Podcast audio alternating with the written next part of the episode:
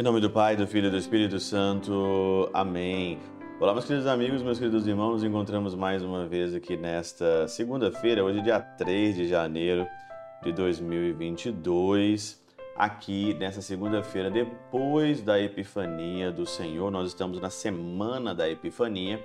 E nesse dia 3 é dia do nome glorioso, nome santíssimo de nosso Senhor Jesus Cristo. E é por isso que nós vamos meditar um evangelho diferente, o evangelho de Lucas, no capítulo 2, e, e particularmente um versículo que é o versículo aqui 21.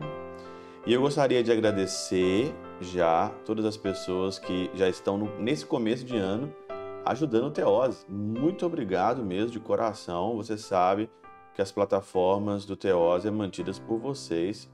Eu agradeço mesmo de coração. Muito obrigado mesmo que Deus dê a vocês nesse ano de 2022 tudo que vocês necessitam e depois a vida eterna.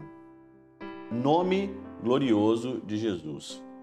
No versículo aqui 21, Lucas capítulo 2, versículo 21, diz o seguinte: Depois que se completaram os oito dias para ser circuncidado o menino, aliás, ontem, né, acabou a oitava, foi-lhe posto o nome de Jesus, como lhe tinha chamado o anjo o anjo antes que fosse concebido no ventre materno. Então, o nome de Jesus, antes mesmo de ser concebido, antes mesmo de ser concebido, eu já sabia o nome, era Jesus. Jesus de Nazaré.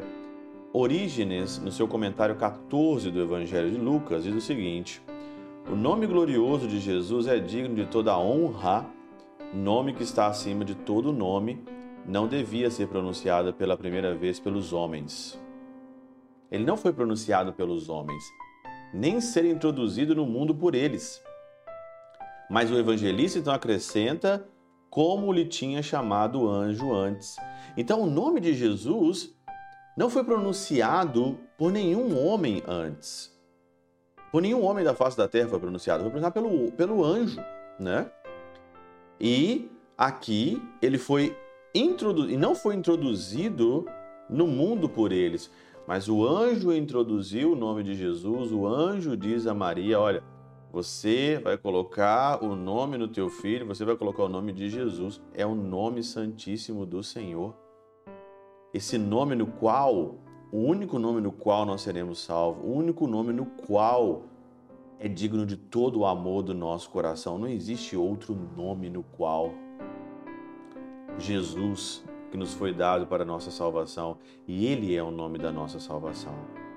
Por isso, super interessante se você fizer uma análise é, do, do teu nome. Do teu nome. Sua mãe te deu o nome. Só que, antigamente, quando você era batizado, se dava um nome que se referia a algum santo. Algum santo já consagrado, algum santo que estava é, é, ali, que você gostava, e colocava o nome. E antigamente também se colocava o nome de santo, né? São José, Maria, Geraldo, né? Agora esses nomes praticamente quase que saíram todos aí de, de, de circulação. Aparece cada nome mais escroto que tem aí, né? Cada nome mais louco que não tem nenhuma referência nenhuma no nome da pessoa, né? não tem referência nenhuma no nome da pessoa.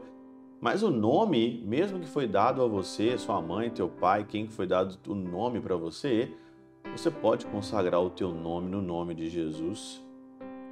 Eu lembro agora da história de Santa Teresa de Ávila. Santa Teresa de Ávila dizia o seguinte: Teresa sem Jesus não pode nada. Teresa com Jesus pode tudo. Por isso que era Teresa de Jesus, né? Santa Teresa de Jesus. Ela colocou no nome dela, no final do nome dela, ela colocou na vida religiosa dela, ela colocou Jesus, por quê? Porque Teresa sem Jesus não pode nada, mas Teresa com Jesus pode tudo. Você pode muito bem substituir o teu nome. Júlio de Jesus.